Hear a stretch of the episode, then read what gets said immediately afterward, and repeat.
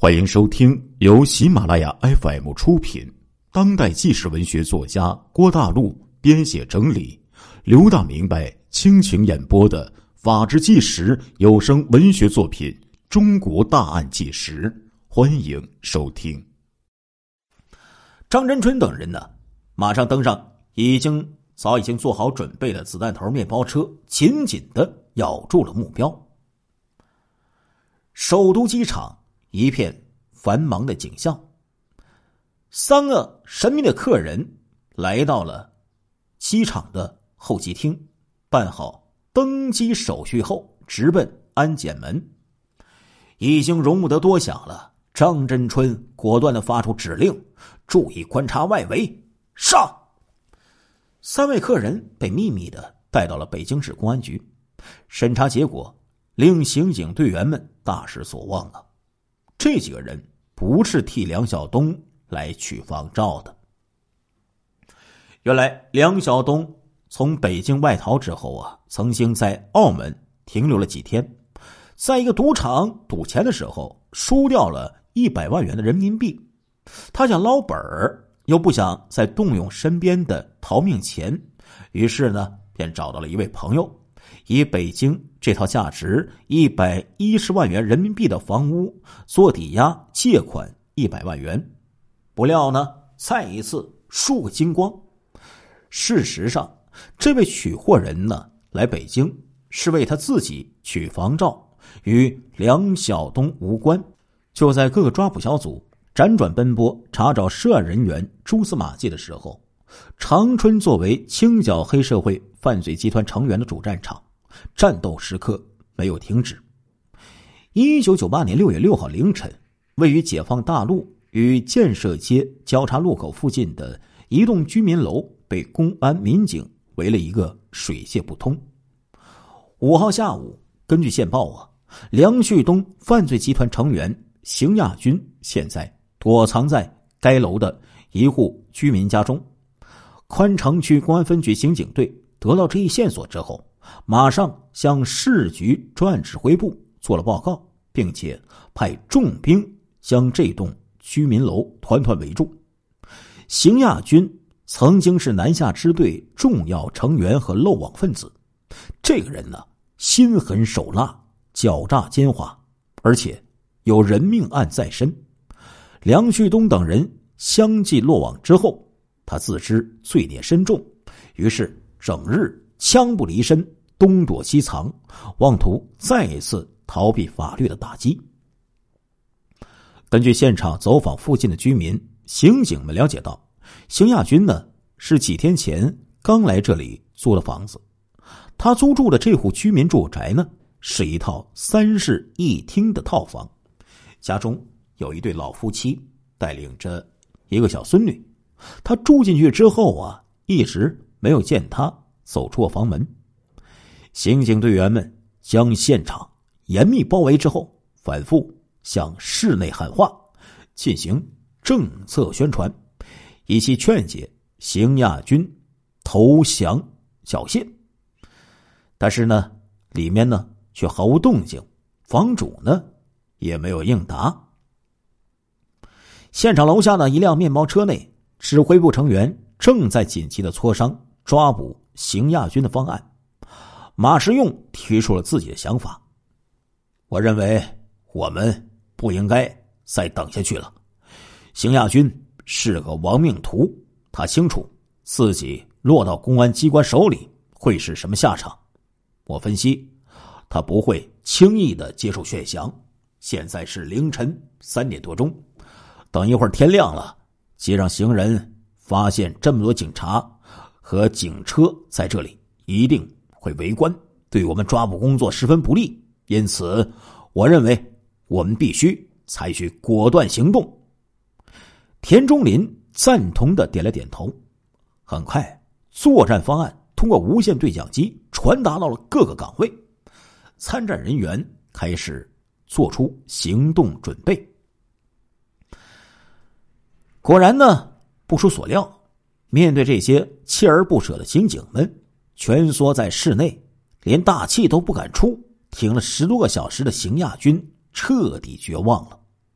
他知道自己的所作所为会受到法律怎么样的惩罚，他也知道公安民警是不会放过他的，横竖都是死路一条，何苦还在这里痛苦又畏畏缩缩的等死呢？决心已下，他呀，摸到了厨房。哎，这时候啊，室内的所有的照明灯都没敢开，在他的威逼之下，房东、老少三个人正躲在他们的居室内，不敢走动，也不敢出声。这时候，他用手摸到了煤气阀门，犹豫了几秒钟，还是打开了阀门，回到自己的房间内，他用打火机。点燃了床上的被褥，看着一缕缕正冒着黑烟的被褥，他表情僵硬的端起了那把杀伤力极强的五连发的猎枪。与此同时，指挥部果断的发出了行动指令。这个时候啊，一直在这户居民房门外坚守的是宽城区分警的刑警大队重案中队中队长曹东明。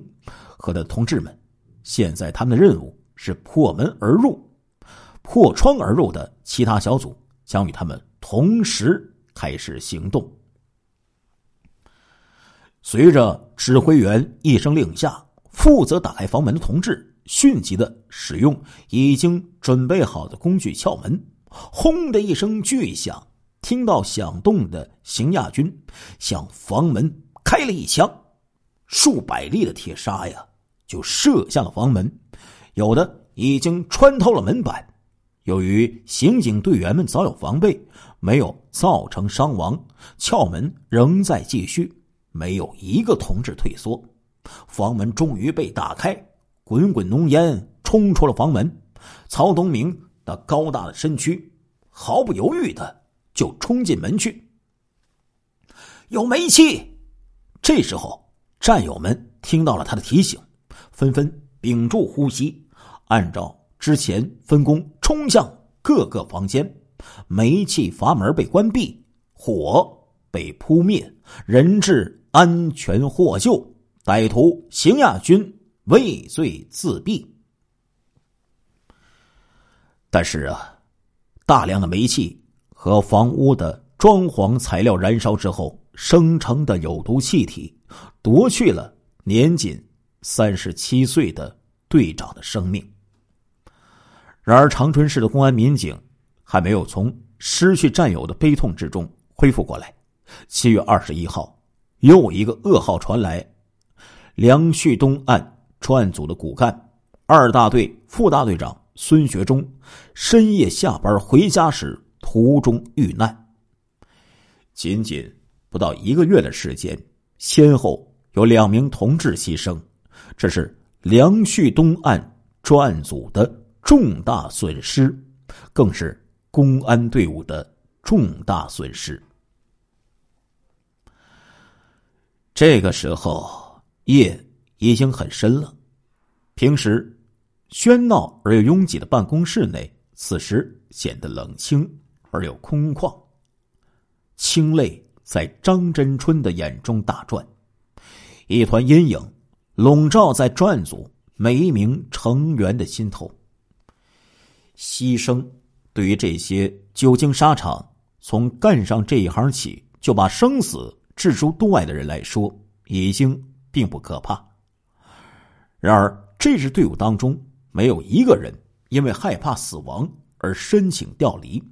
他们不是不珍惜生命，他们呢深知所从事的事业。需要他们的时候，当社会安宁需要他们的时候，当人民的安全需要他们的时候，作为一名刑警队员，面对死亡，在进和退之间，他只能选择后者，因为他们认为这样做是值得的。主管政法工作的市委副书记杨国勤也体谅到了同志们的艰难，当他得知专案组。办经费不足之后，马上同有关部门取得联系，为专案组筹措经费。为了支持长春市公安局的工作，公安部还拨专款用于梁旭东案。时光转瞬即逝，到了一九九九年元月二十六号十九点三十分，长春市公安局党组会议室，梁旭东黑社会犯罪集团案省市联合专案组工作会议正在进行。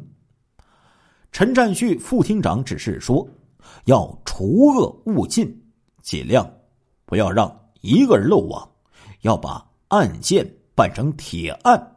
大家。”务必坚定信心。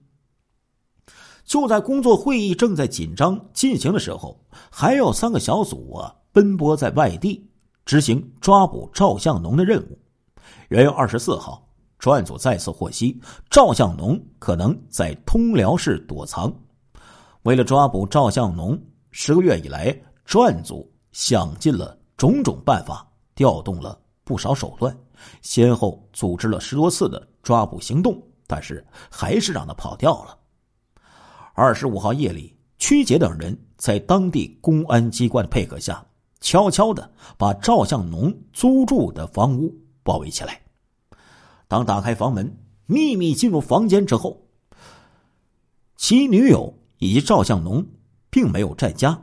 刑警队员们通过对房间内摆设以及物品分析，房间的主人不像是匆忙逃走。而有极大可能是暂时离开。追捕小组的同志啊，决定在这里安营扎寨，秘密设伏。一天、两天、三天、五天过去了，仍然不见赵向农的踪影。第六天，为了慎重起见，曲杰副大队长带领两名同志去赵向农在沈阳的一个落脚点布控，这里留下。六名同志继续坚守。长春张真春再次亲自带人去九台，公开到赵向农的亲属家找人，目的只有一个：把赵向农轰回通辽。第九天，二月四号，赵向农终于有了动静。下午四点三十分，在通辽赵向农住处守候的刑警队员韩风刚。在与高速路口入口盘查的王毅互相通报完全信息不到两分钟，就听到有人上楼的脚步声。他机警的向门缝外看了一眼，一男一女已经走到了二楼缓台。这时候，韩风边向其他同志发出信号，一脚踹开房门，把冲锋枪就顶在了赵向农的头上。在外奔逃了十个多月的赵向农终于落入了法网。另一个被专案组重点纳入视线的是王大江。王大江绰号呢王老九，在梁旭东犯罪集团当中仅列梁旭东、张红岩、孟凡胜、杜德伟之后。他在犯罪集团当中啊是一个举足轻重的人物。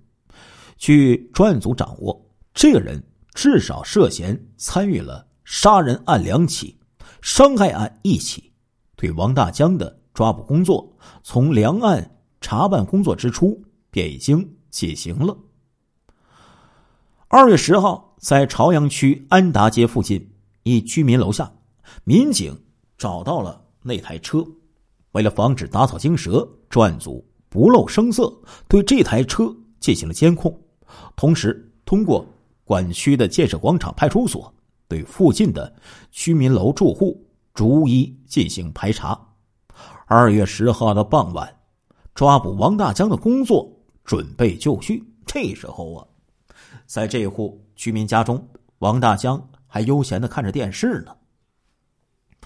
自从一九九八年三月一号梁旭东被秘密逮捕之后，这个黑社会犯罪集团暴露之后，王大江啊，没有像其他同伙一样。仓皇外逃，哎，这家伙记住了一句很有道理的话：最危险的地方，往往啊就是最安全的地方。随后呢，他化名何壮，在长春市起义住所，尽量的避免同以往的朋友有任何的联系。当当当的敲门声使他略微愣了一下。这时候，房主人已经从室内出来。问道：“谁呀？”门外有人回答说：“哎，是某某某的同学。”某某某呢是房主的儿子。房门哎就被房主给打开了。王大江这时候没有来得及做出任何反应，就被几名男子牢牢的给按在了地上。他只听到有人问他：“是何壮吗？”他赶忙回答：“啊，是我，是王大江吧？”哎，他没听出这句话有询问的语气，他知道坏了。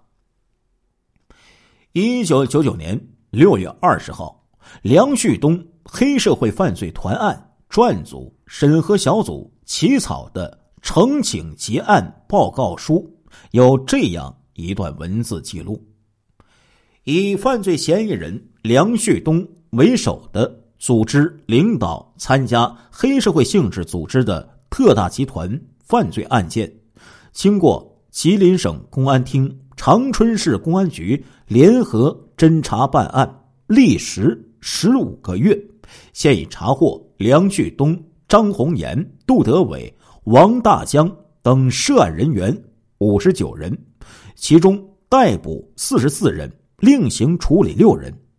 已被判刑，现在在监狱服刑七人，取保候审六人，直接教养两人，共查实犯罪案件七十一起，查明上述嫌疑人涉嫌参与持枪杀人、抢劫、伤害、绑架、敲诈勒索、组织卖淫嫖娼、聚众斗殴、组织领导参加黑社会性质组织犯罪等十五种犯罪。现该案主要犯罪事实已清楚，证据确实充分，已具备结案条件，特作报告如下。尾声应该是多余的。如果今后不再有类似本案的事情发生，假设梁旭东一九九四年在联合置业滨河小区工地上那场斗殴之后。能够受到应有的查处，也许就没有了今日的黑社会犯罪集团了。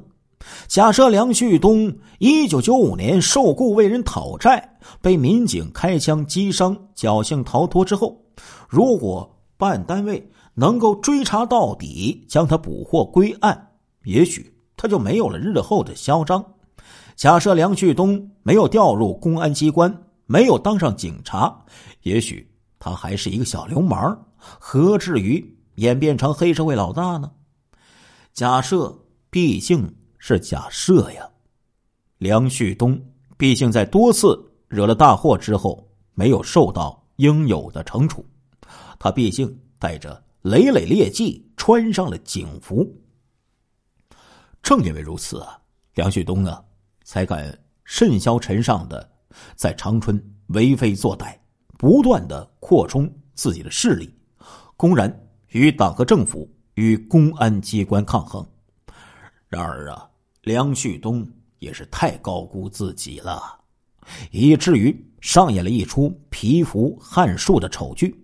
正义之剑必将一切邪恶扫除啊！梁旭东及其同伙被绳之以法了。他的保护伞也同样必将受到法律的制裁。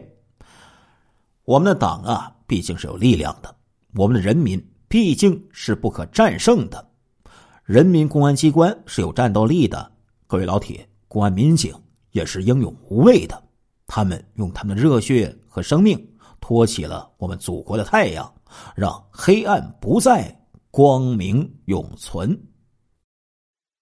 亲爱的听众朋友们，这一集的《中国大案纪实》播送完了，感谢您的收听，我们下一集再见。